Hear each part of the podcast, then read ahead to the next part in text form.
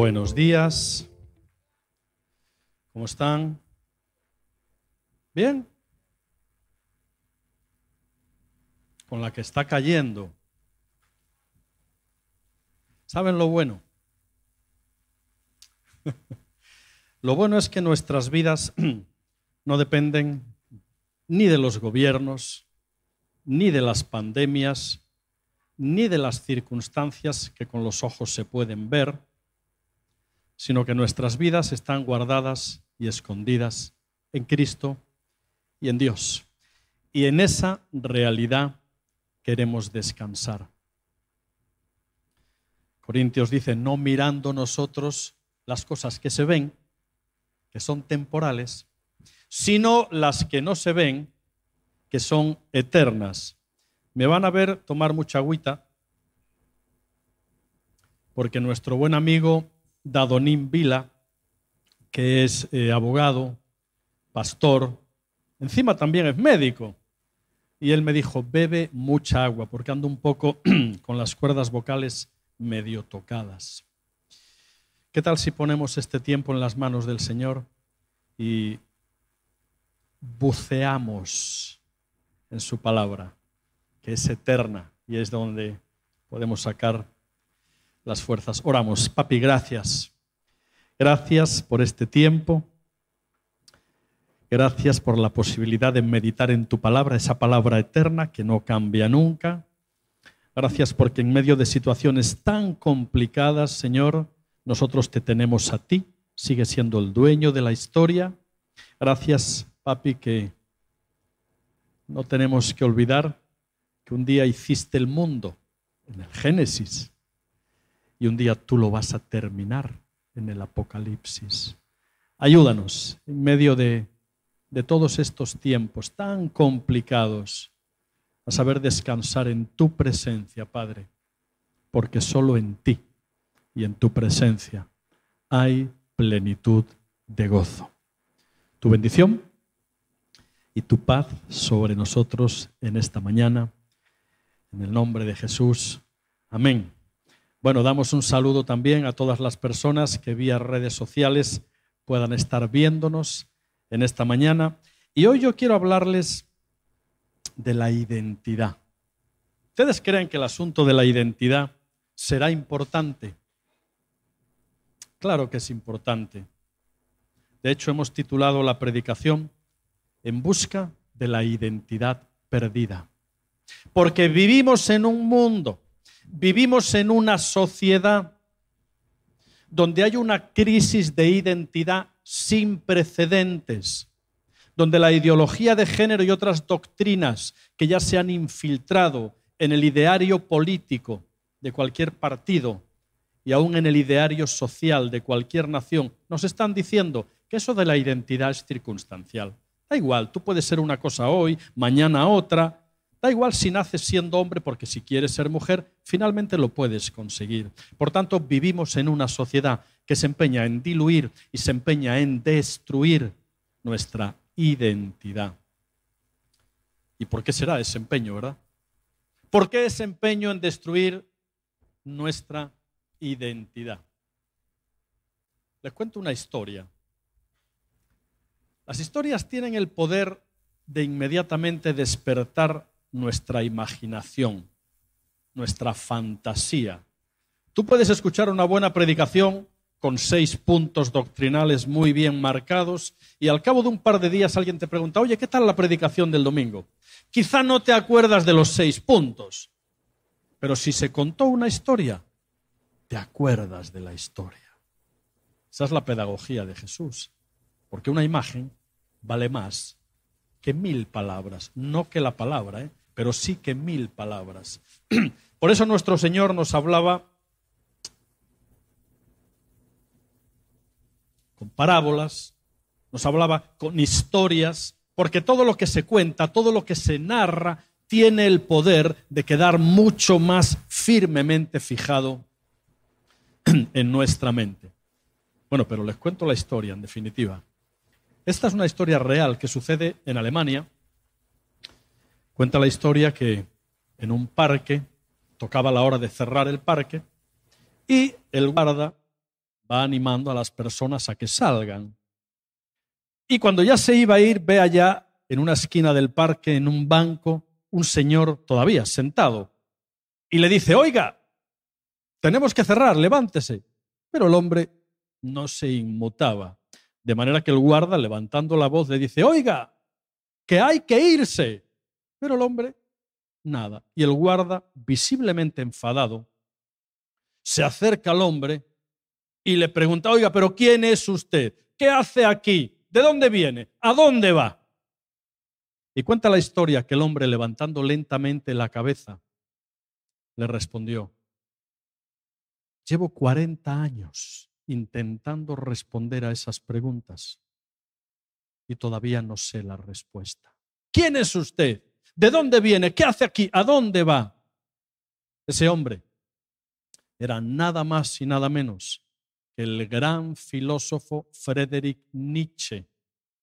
Un hombre que se estudia en filosofía, en historia, un hombre que ha sentado escuela a nivel de filosofía social, pero un anticristiano declarado. Aunque era hijo de pastores y nieto de pastores, pero un anticristiano declarado. Tenía muchos títulos, tenía mucha fama, pero no podía responder a las preguntas existenciales de la vida. ¿De dónde ven? ¿Para qué estoy aquí? ¿A dónde voy? Y esas preguntas, legítimas en la vida de todo hombre y de toda mujer, solo pueden ser respondidas cuando tenemos conciencia de identidad. Conciencia de identidad que nos otorga la respuesta, porque cuando hay identidad, sabemos de dónde venimos, sabemos para qué estamos aquí y sabemos para dónde vamos. Qué importante, ¿verdad? Tener clara nuestra conciencia de identidad. La identidad, de hecho, viene eh, o comienza rompiéndose en el principio, en el Génesis. Cuando el hombre y la mujer caen, pecan, la primera pregunta que surge en la historia es una pregunta dramática. Y es Dios preguntándole a Adán, después de la caída, ¿dónde estás tú? ¿Dónde estás? Lo cual evidenciaba que ya empezaba ahí una crisis de identidad, de no saber muy bien. Claro, Adán y Eva eran habitantes en el jardín de las delicias, es lo que quiere decir el Edén, pero con el pecado son expulsados y de habitantes pasan a errantes en la tierra del extranjero. Hay una pérdida de identidad. Por eso Jesús, antes de comenzar su ministerio, les pregunta a sus discípulos, bueno, ¿y quién dicen los hombres que soy yo? Ah, pues unos Elías, otros determinado profeta. ¿Y vosotros quién decís que soy yo? Y nuestro buen e impulsivo Pedro dice, tú eres el Cristo, el Hijo del Dios viviente. Y sobre esa declaración, roca por la solidez de lo que ahí se estaba afirmando, es fundada la iglesia cristiana. Sobre una declaración de conciencia de identidad. Antes de comenzar su ministerio, nos dice la palabra que Jesús es llevado por el Espíritu al desierto para ser tentado por el diablo. ¿Tú sabes en qué tres cosas es tentado Jesús?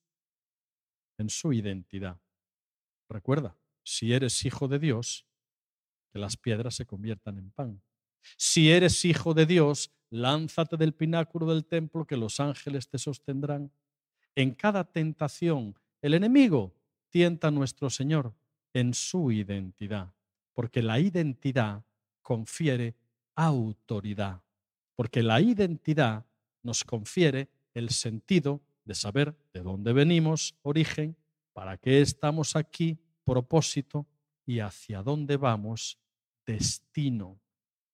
Pero aún en la muerte de nuestro Señor en la cruz del Calvario por cada uno de nosotros, aún al final de su obra, y en la cruz del Calvario de entre el público se levantan varias voces que de pronto dicen, si eres hijo de Dios, desciende de la cruz y sálvate a ti mismo. ¿Se dan cuenta?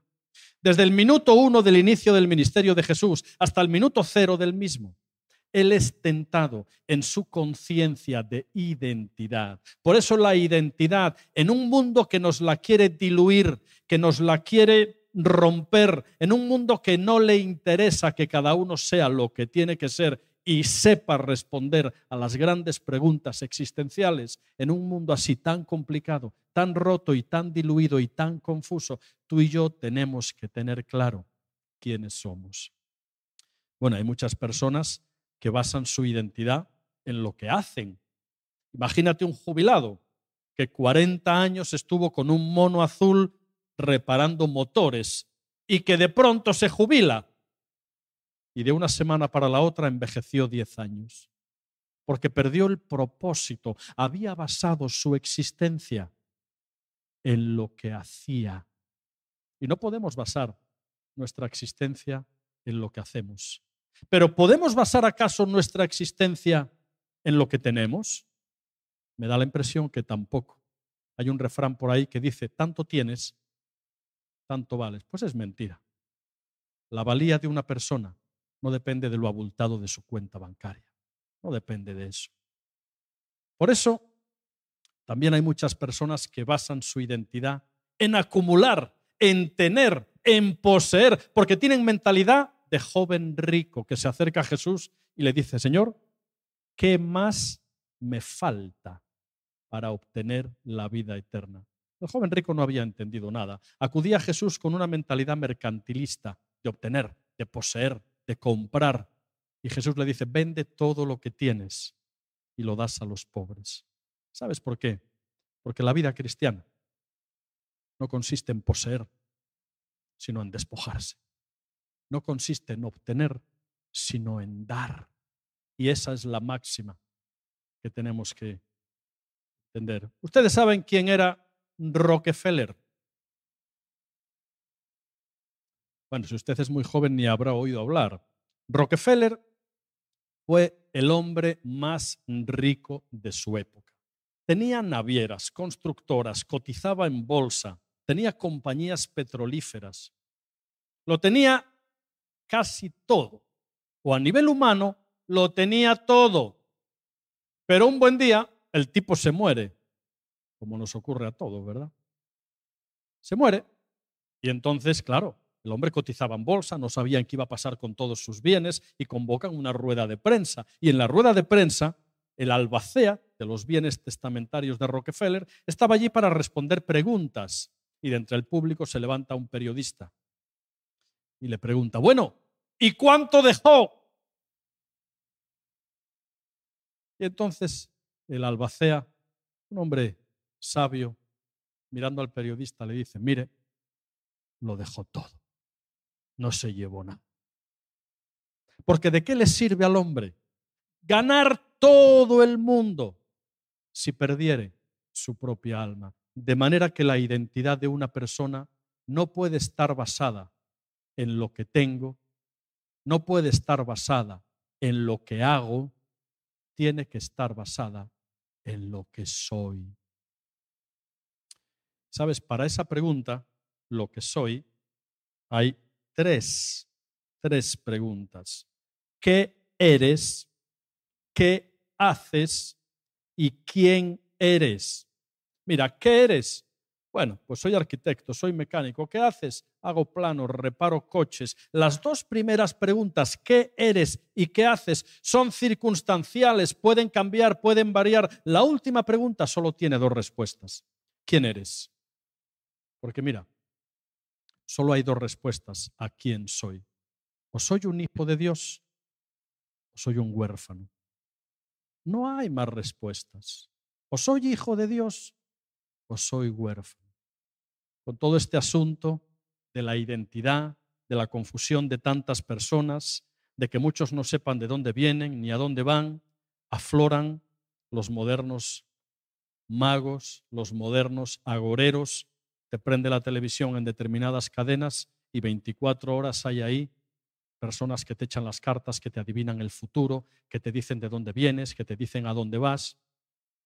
De hecho, en Barcelona, hace muchos años, en la estación de España, la central, ahí en el, en el sótano, resulta que se ponían estos magos, estos agoreros, y ponían su mesa.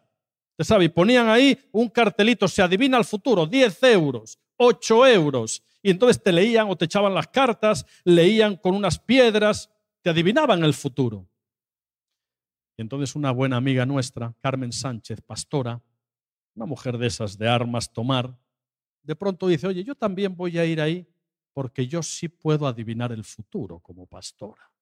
Y entonces la mujer, ni corta ni perezosa, va allí a las profundidades del metro y a las profundidades espirituales que allí se podían manifestar entre los brujos, echadores de cartas, y monta su mesita. Oye, y pone la Biblia bien abierta, una Thompson de estudio, de estas grandota, y pone un cartel. Se adivina el futuro, gratis.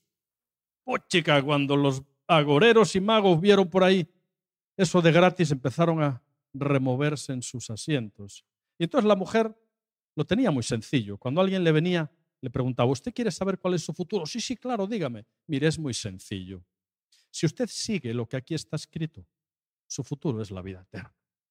Si usted no sigue lo que aquí está escrito, su futuro es la muerte eterna. ¿Se da cuenta que es sencillo? Y no es verdad, hermanos, que en este mundo solo podemos tener dos opciones de averiguar quiénes somos en realidad. Porque o somos huérfanos o somos hijos. Salva, se me olvidó una naranjita que tengo ahí, hombre. A ver si me la traes. Es que el doctor Dadonin Vila también me aconsejó que me tome una naranja eh, por aquello de la voz. No les importa, ¿verdad? Es broma, no la voy a comer, por lo menos ahora. Esto representa al mundo. Yo quiero que usted se imagine, porque además es verdad, que esta naranja representa al mundo. El mundo está suspendido entre dos realidades eternas. E infierno. El mundo está suspendido entre dos realidades eternas, cielo e infierno. Lo que usted decida aquí, en la tierra, va a marcar su futuro para la eternidad. Que usted decide seguir a Cristo y su palabra, Dios le va a dar lo mismo, Él es juez justo, le va a dar una vida con Él en el cielo, como hijo. Que usted aquí decide no creer en la palabra, no seguir a Cristo, Dios es un caballero, le va a dar lo que usted aquí ha decidido, una vida fuera de Él como huérfano. Y a nosotros nos corresponde decidir dónde queremos pasar la eternidad. Y depende de nuestra identidad, depende de, que sepamos y tengamos bien claro quiénes somos. Hay un texto ahí en el Evangelio de Juan, es un texto increíble que nos, ilustra. El Evangelio de Juan es hermoso, como comienza, hermoso y poderoso, ¿no? Recuerden ahí, verso 1. En el principio era el verbo y el verbo era con Dios y el verbo era Dios. Luego dice, en él estaba la vida y la vida era la luz de los hombres. Y luego dice, aquella luz verdadera que alumbra a todo hombre venía a este mundo. En el mundo estaba y el mundo por él fue hecho, pero el mundo no le conoció mas a todos aquellos que lo recibieren, les dio la potestad, el poder, la fuerza, el dominio de ser hechos hijos de Dios. ¿Quién eres? ¿Quién eres en esta mañana? ¿Eres huérfano o eres hijo? Yo espero que hijo. Y si hay alguien aquí que no tenga conciencia de ser hijo de Dios es muy sencillo. Solo tiene que pedirle al Padre, porque un huérfano no tiene padre, pero un hijo sí. Y el Padre está para que le pidamos cosas. El Padre es el único que puede romper muros, desterrar mentiras y escalar montañas para buscar a su hijo. Muy sencillo, solo hay que decirle, Padre, te necesito. Entra en mi corazón, límpiame, sáname, lávame, y por la gracia de Dios, Él nos hace hijos, hijos. Bueno, si un padre tiene un hijo, normalmente tenemos como padres o como hijos, tenemos formas de dirigirnos. Yo creo que en los contextos hispanoparlantes, cualquier lugar de Latinoamérica y España, eh, nos hemos empeñado en poner un segundo nombre. Casi todos en Latinoamérica y en España tenemos dos nombres. Yo creo que el segundo nombre nuestros papás nos lo pusieron para cuando están enfadados. ¿Verdad? Yo, por ejemplo, eh, eh, todo el mundo me conoce por Juan Varela, pero yo en realidad soy Juan Jesús Varela. De hecho, mi hijo se llama Noel, todo el mundo lo conoce por Noel, pero él es Noel Josué Varela Molina. Entonces, cuando mi padre tenía un trato conmigo normal, me llamaba Juan. Cuando estaba enfadado, me llamaba Juan Jesús. Y si ya ponía el apellido, la cosa era seria. Bueno, en el caso de mi papá no ocurrió lo que voy a decir ahora, pero normalmente cuando un padre siente todo lo que tiene que sentir por un hijo, le llama así, hijo. Y cuando un padre llama hijo a su hijo, y cuando un hijo llama padre a su padre, ahí se establece una corriente, ahí se establece una comunicación afectiva, ahí se establece algo muy grande, porque nos sabemos dueños, nos sabemos con sentido de origen, con sentido de propósito y con sentido de destino. Por eso, amados, Dios no es un policía, Dios no es un juez, Dios es tu Padre. Y dice la palabra ahí en el libro, déjame ver en qué libro es, creo que es eh, Romanos. Dice la palabra ahí en el libro Romanos 8 algo bien interesante y que tiene mucho que ver con el trato de Dios con cada uno de nosotros, ¿no?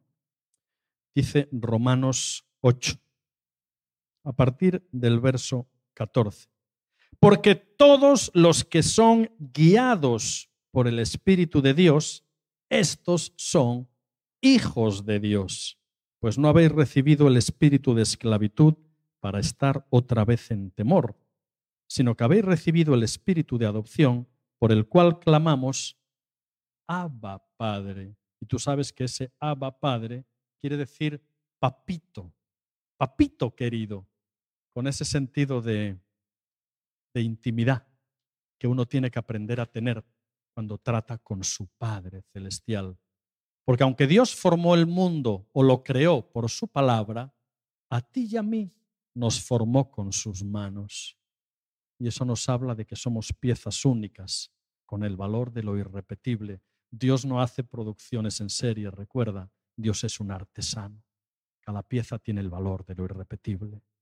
Abba Padre, papito querido, ese es el trato adecuado. Eso nos habla de un principio de intimidad que nos ancla en las grandes verdades de la paternidad, de la filiación como padre y como hijo, y que no permite que los vientos contrarios que soplan y soplan, de pronto se lleve el barco o el árbol de nuestras vidas, ¿verdad?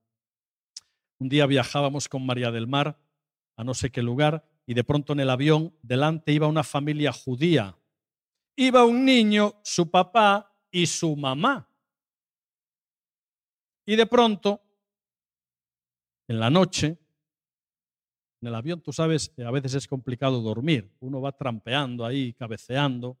Y a veces uno entra en un estado de duermevela donde no estás despierto, no estás dormido, a veces no sabes muy bien dónde estás. Y en ese estado, en la noche, en el avión, yo escucho audiblemente, Abba. Y en mi semi-inconsciencia digo, Dios mío, Así es, como, así es como tenemos que llamar a Dios, Abba. Y vuelvo a escuchar audiblemente, Abba.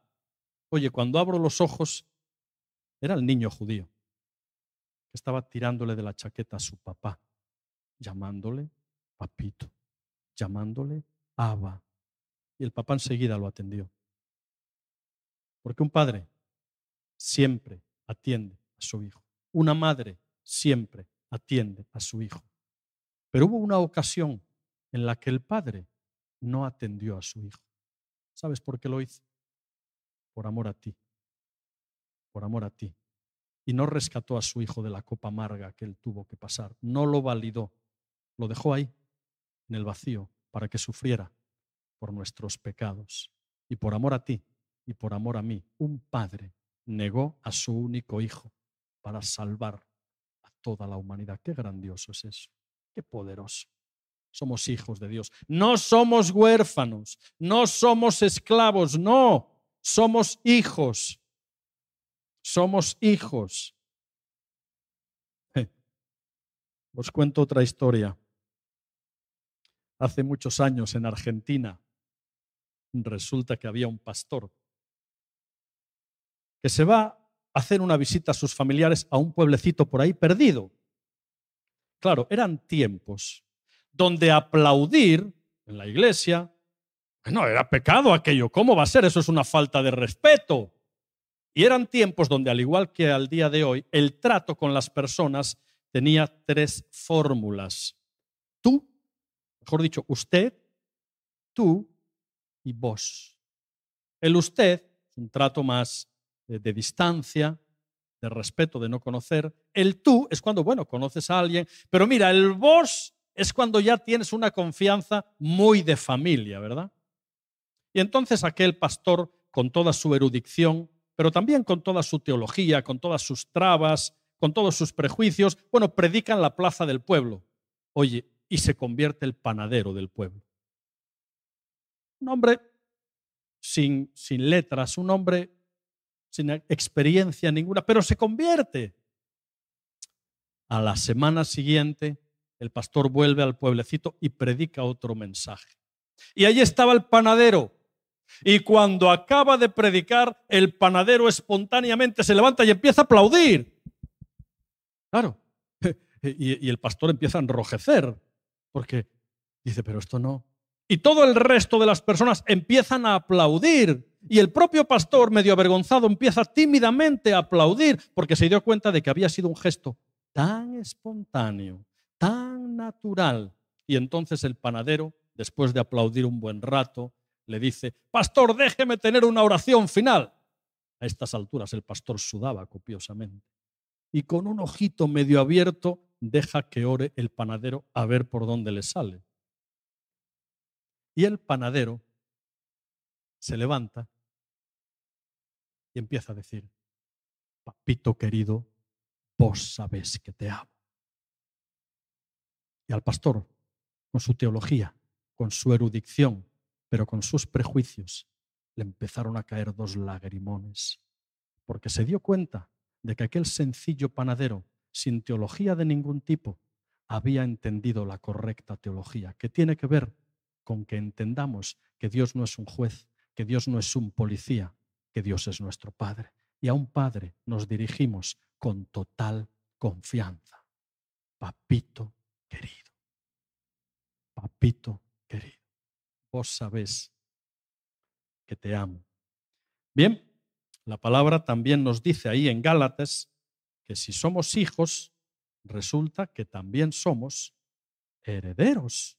Claro, porque un hijo se supone que va a tener la herencia que va a recibir de sus padres que con la que está cayendo muchos padres, la herencia que les dejarán a sus hijos será la continuación de la hipoteca, ya sabemos, pero normalmente un padre cuando se muere y una madre, una familia, dejan en herencia.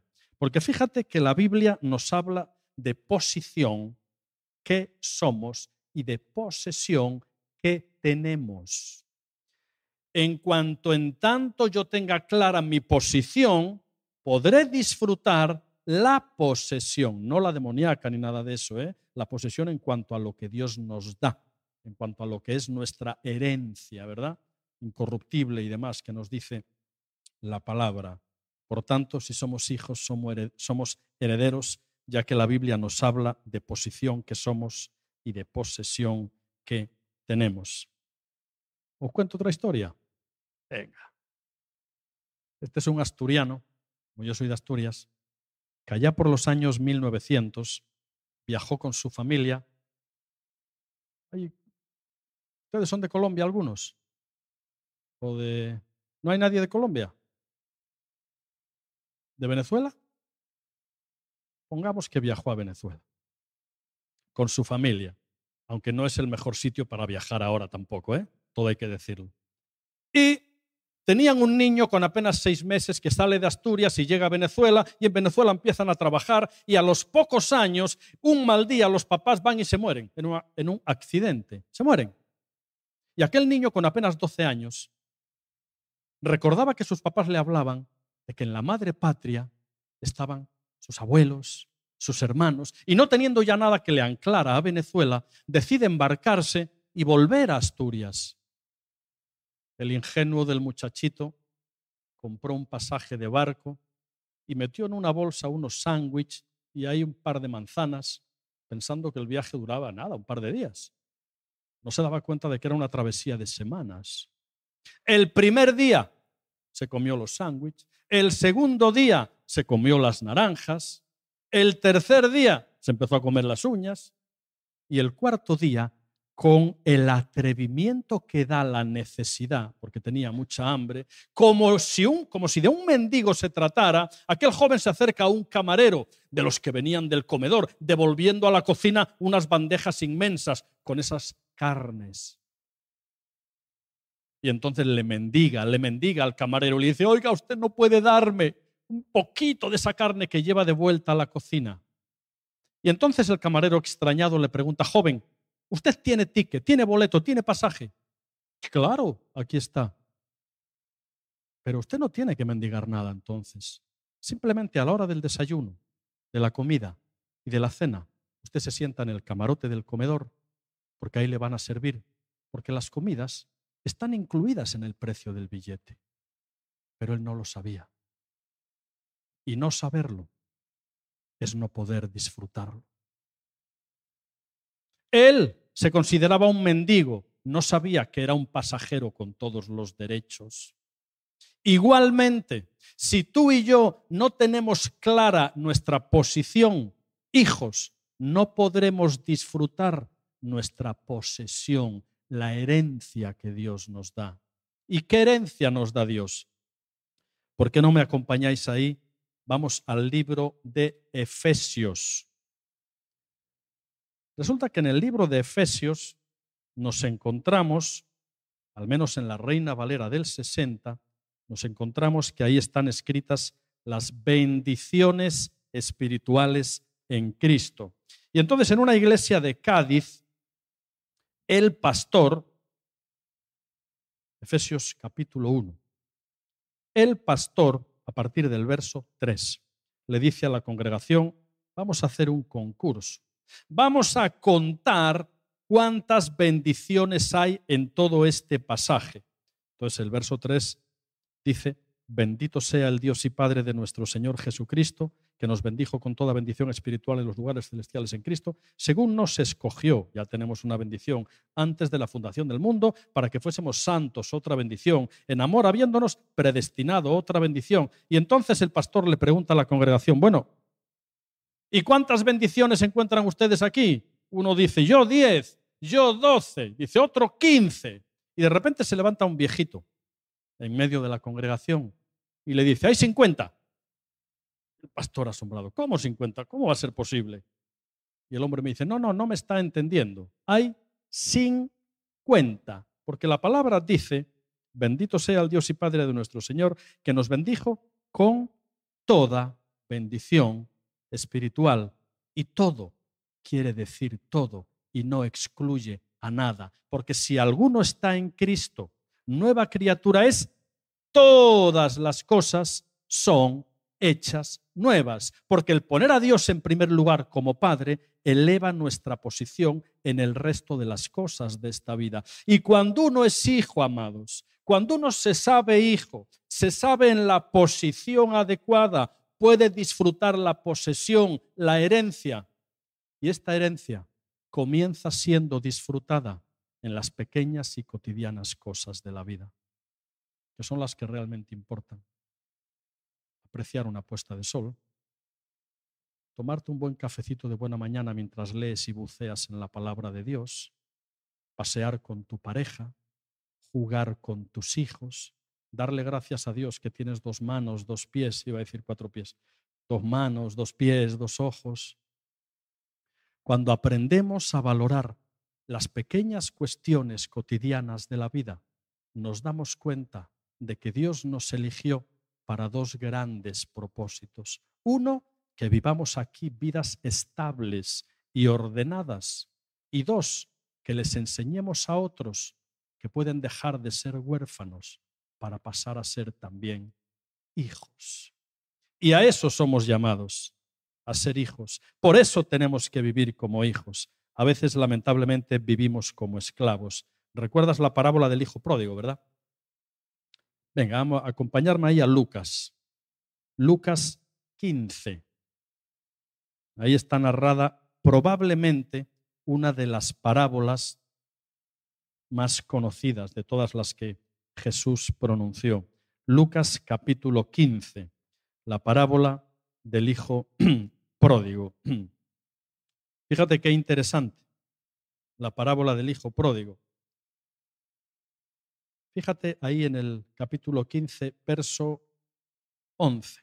También dijo un hombre, tenía dos hijos, y el menor de ellos dijo a su padre, Padre, dame la parte de los bienes que me corresponde, y le repartió los bienes. ¿Ustedes creen que yo he leído bien el versículo? Bueno, vamos a hacer una cosa. Voy a volver a leer, fíjense bien, ¿eh? Voy a volver a leer el versículo, pero voy a cometer un error. Y ustedes tienen que averiguar qué error cometo, ¿eh? 13. No muchos días después, juntándolo todo, el hijo menor se fue lejos a una provincia apartada y allí desperdició, no, perdón, es el 12 el que quiero leerles Y el menor de ellos dijo a su padre, Padre, dame la parte de los bienes que me corresponde. Y le repartió los bienes. ¿Cuál es el error? Les. Yo no he dicho les.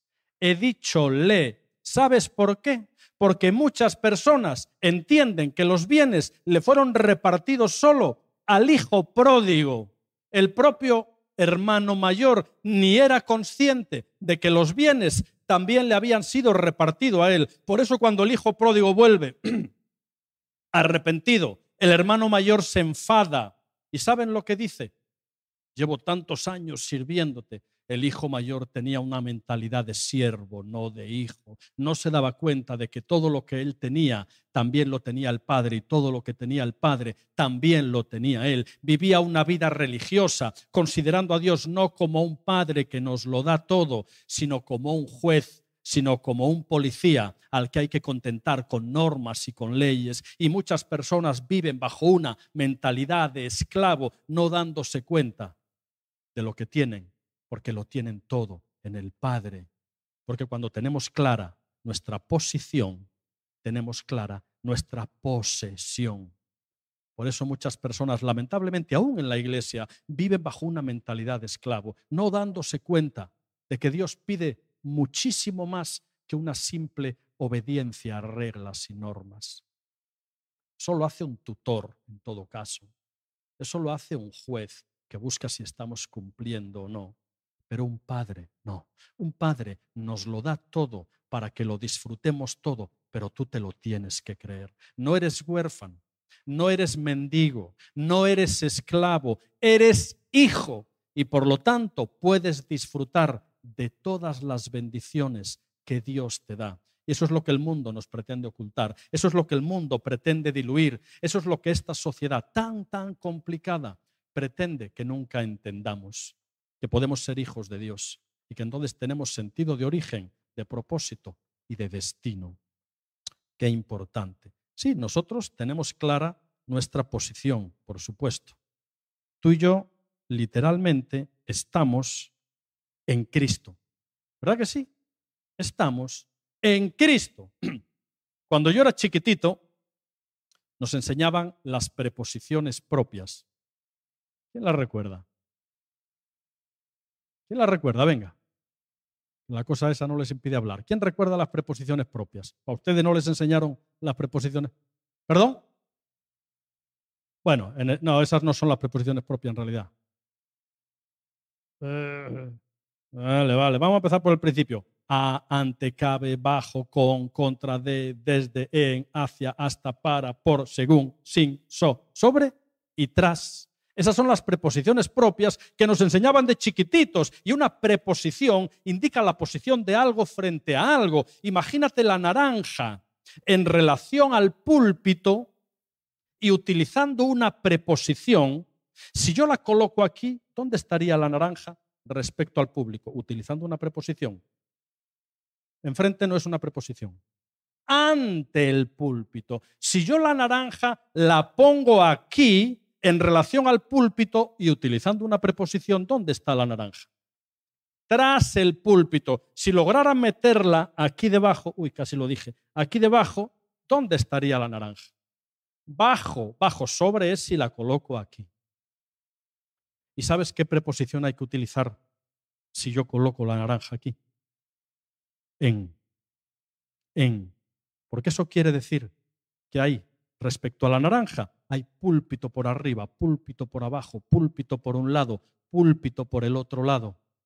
En, aquí estaría la naranja, en alguien que me busque dos versículos. Eh, uno de ellos, Colosenses 2.7. Otro de ellos, Efesios 1.4. Alguien de ustedes que busque. Efesios 1.4 y otra persona, Colosenses 2, 7. Y el que tenga Efesios 1.4, a ver si con voz fuerte nos lo puede leer. ¿Qué dice? ¿Qué dice Efesios 1.4? ¿Alguien lo buscó?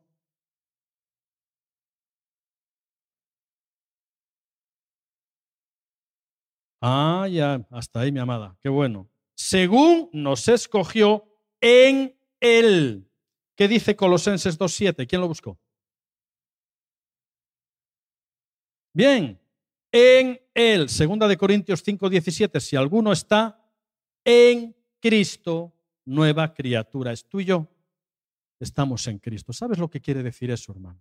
Quiere decir que Cristo tiene que estar por arriba, tiene que estar por abajo, tiene que estar a mi costado, tiene que estar delante, tiene que estar detrás, porque si nos llamamos cristianos, tenemos que llevar una vida que evidencie en todas las áreas que somos hijos y que le pertenecemos a Él.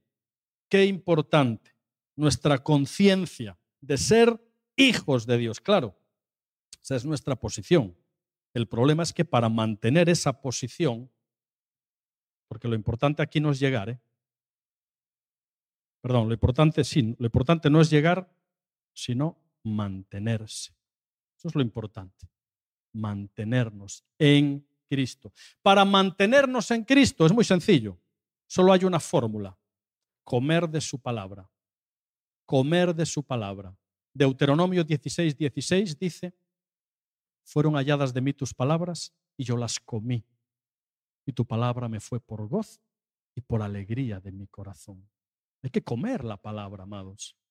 Usted sabía, hay un refrán español que dice, de lo que se come, se cría. Pues no va desencaminado el refrán, no va desencaminado. Mi papá, que ahora está con el Señor, mucho mejor que tú y que yo, le encantaba el ajo. Oye, tenía un botecito de ajo y se lo echaba a cualquier comida. Cualquier comida ahí que le echaba el botecito de ajo. Claro, por el verano, cuando hace calor, por la noche uno suda. Todos sudamos, todos. Al menos medio vaso de agua en una buena noche cálida. Y claro, como de lo que se come se cría, mi papá lo que sudaba tenía olor a ajo. De manera que un día mi mamá va a cambiar las sábanas y al hacer así dice, Dios mío, cómo huele a ajo. Claro, porque de lo que se come se cría, porque de la abundancia del corazón habla la boca. Mi papá tenía ajitis, no paraba de comer ajo y sudaba, hablaba, exhalaba ajo. Pero conocía a otra persona que le encantaban las zanahorias. Mira, tenía una bolsita de zanahorias y no paraba de comer zanahorias allá por donde iba. Vamos, que tú le mirabas la mano, el reverso, y no era blanco, era naranja. Tú le mirabas lo blanco de los ojos y no era blanco, era naranja. Un día un amigo le dice, oye, parece que tú tienes hepatitis. Le dijo, no, yo lo que tengo es carotitis de tanta zanahoria que como. Porque de lo que se come, se cría. La palabra nos habla del fruto del Espíritu Santo, ¿verdad? ¿Tú sabes para qué es un fruto? ¿Sabes para qué es un fruto? Para comer, para comer. Y de lo que se come se cría. Y el fruto del Espíritu Santo, que es amor, gozo, paz, paciencia, bondad, benignidad, fe, mansedumbre, templanza. Y contra tales cosas no hay ley. Cuando comemos del fruto del Espíritu Santo, nosotros olemos a Cristo. Porque estamos en Cristo. Cristo por un lado, por otro, a un costado, arriba, abajo. Y la identidad nos da autoridad. Mi querido pastor Pepe Alba, tú te acordarás cuando hace muchos años tú estabas en Panamá visitando a tu hijo. Y de repente el pastor Pepe Alba va a una iglesia en Panamá. ¿Y a quién se encuentra predicando? A un servidor. Nosotros no sabíamos, yo no sabía que Pepe estaba allí y él tampoco, pero de pronto me encuentra allí a 10.000 kilómetros predicando en Panamá. Y recuerdo que Pepe me comentó cómo me acordaba de lo que comentabas tan lejos de mi tierra y de mi casa, porque yo estaba hablando de que en Sevilla también nieva. ¿Usted sabía eso? En el mes de marzo en Sevilla nieva, porque los naranjos, cuando están en flor, empiezan a soltar esa florecita blanca y Sevilla se llena de blanco. Y ese olor, ese olor a azahar, Dios mío, qué maravilla. ¿Y saben lo que hace el olor? Porque la fragancia precede al fruto. El olor la fragancia del azahar no hace sino advertirnos que pronto viene el fruto. Pero lo que sucede en el orden natural siempre se aplica en el orden espiritual. Y usted y yo tenemos que ser grato olor de Cristo para producir en nuestras vidas el dulce fruto del Espíritu Santo. Amor, gozo, paz, paciencia. Usted no sabe en esta sociedad tan complicada, en esta incertidumbre tan grande en la que estamos, la tremenda necesidad que hay de que las personas escuchen del amor, del gozo, de la paz, de la benignidad, de la bondad, de la fe. Ustedes no saben cuánta necesidad hay. Un día una niña, recuerden la historia, una niña tuvo una pesadilla y se levanta por la noche en la pesadilla, ¿verdad? Y llama a mamá, mamá, mamá, y mamá viene y mamá la abraza, la abraza. Y le dice, no te preocupes, hijita, pero si Dios está siempre con nosotros, Dios te cuida en toda situación, en todo momento, no te preocupes. Y la niña con esa ingenuidad que a veces tienen los niños, le responde, mami, ya lo sé, pero a veces necesito ver a Dios con piel sobre él. ¿Sabes lo que somos tú y yo? Tú y yo somos el cuerpo de Cristo. Por lo tanto, somos la piel de Dios. Y para traer el fruto del Espíritu Santo a esta tierra tan corrompida, Dios no va a usar ángeles. Te va a usar a ti, a ti, a ti y a ti. Porque nosotros somos el cuerpo de Cristo y la piel de Dios. Cuando tú bendices a un hermano que está en necesidad, es Dios quien bendice. Cuando tú visitas a alguien que ha sufrido una pérdida irreparable, es Dios quien visita. Cuando tú amas, es Dios quien ama, porque Él se sirve de su cuerpo, de cada uno de nosotros, para evidenciar a este mundo caído que la piel de Dios existe, que Él también existe y que no es un policía, ni tú eres huérfano, no es un juez, ni tú eres un esclavo, él es un padre y tú eres su hijo. Y un padre nunca desampara a un hijo. Por eso tú y yo, en estos tiempos tan complicados, tenemos que mantener bien fija nuestra posición, darnos cuenta de cuál es nuestra posesión y dar a este mundo como voceros y como la piel de Dios una esperanza que no tiene. ¿Y qué puedo dar yo? Quizá dices tú. ¿Recuerdas la viuda, ya termino, ¿eh? ¿Recuerdas la viuda del profeta ahí en Segunda de Reyes 4? Era una mujer cuyo marido profeta se había muerto. Como no había seguridad social y todo el asunto, las viudas quedaban muchas veces desatendidas. Y acude en necesidad, acude frente a Elías y, le plantea, estoy viuda. Y Elías le lanza una pregunta. Elías o Eliseo, no. Elías. Y le dice, mira qué pregunta, le dice, ¿qué tienes en casa? ¿Qué tienes en casa? Y la mujer le dice, no, un poco de aceite. Y bajo parámetros humanos, lo más lógico es que el profeta Elías le dijera, bueno, pues eh, administra bien el aceite para que te dure. Pero la lógica humana no juega ni opera como la lógica divina. Y el profeta le dice, tienes un poco de aceite, ve a tus vecinas y pide vasijas, no pocas, vacías, y las llenas.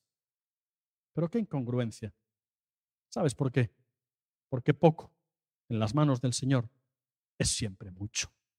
Y aquella mujer pidió vasijas vacías y las llenó y nunca le faltó el aceite. Porque en la vida cristiana, de nuevo, la realidad no consiste en despojarnos, perdón, no consiste en poseer y en acumular, sino en dar, en despojarnos, en invertir en otros, en poner una rosa donde otros ponen espinas, en traer una palabra de aliento donde otros traen incertidumbre, porque tú y yo, si somos hijos, somos herederos y tenemos un mensaje que dar de esperanza que Dios lo va a dar a través de su pueblo, a través de su cuerpo, a través de su piel, que somos tú y yo. Por lo tanto, ¿qué tienes en casa? ¿Qué tienes en casa?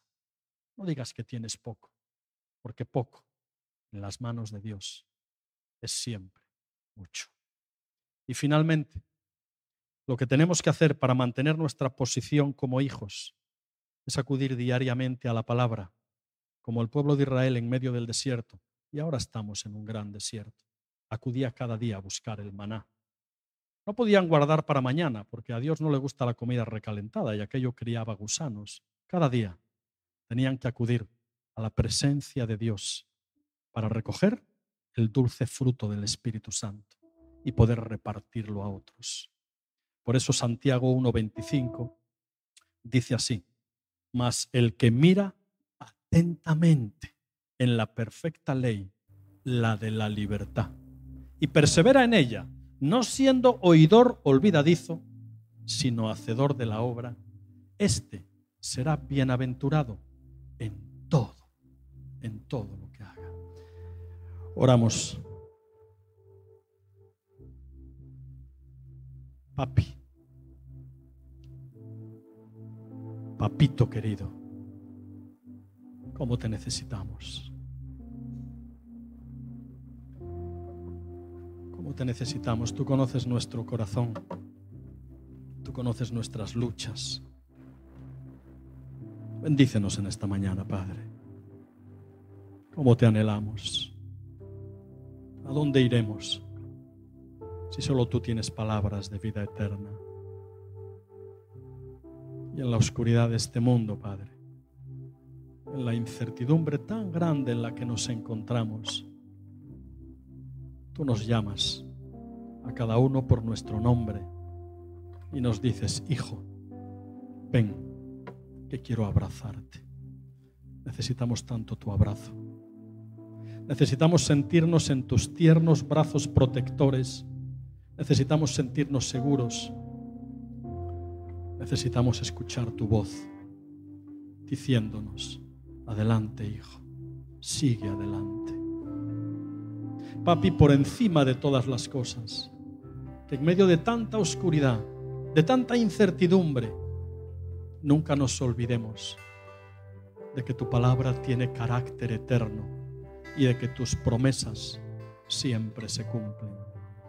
Y un día, más tarde o más temprano, Maranata, tú vas a venir como el novio engalanado y perfecto a buscar a tu cuerpo, la iglesia, la esposa del Cordero. Y un día, más tarde o más temprano, Maranata, nos vas a llevar fuera de esta sociedad tan corrompida a un banquete eterno en las bodas del Cordero. Esa es nuestra esperanza. Por ella vivimos, si es necesario, por ella morimos.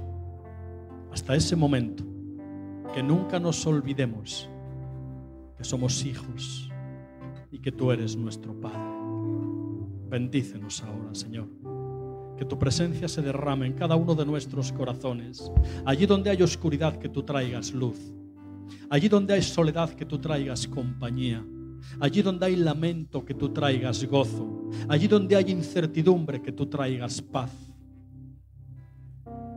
Gracias, Señor. Te necesitamos. Gracias. En tu nombre santo oramos y lo pedimos. Amén. Y amén. Que la bendición del Padre continúe, amados.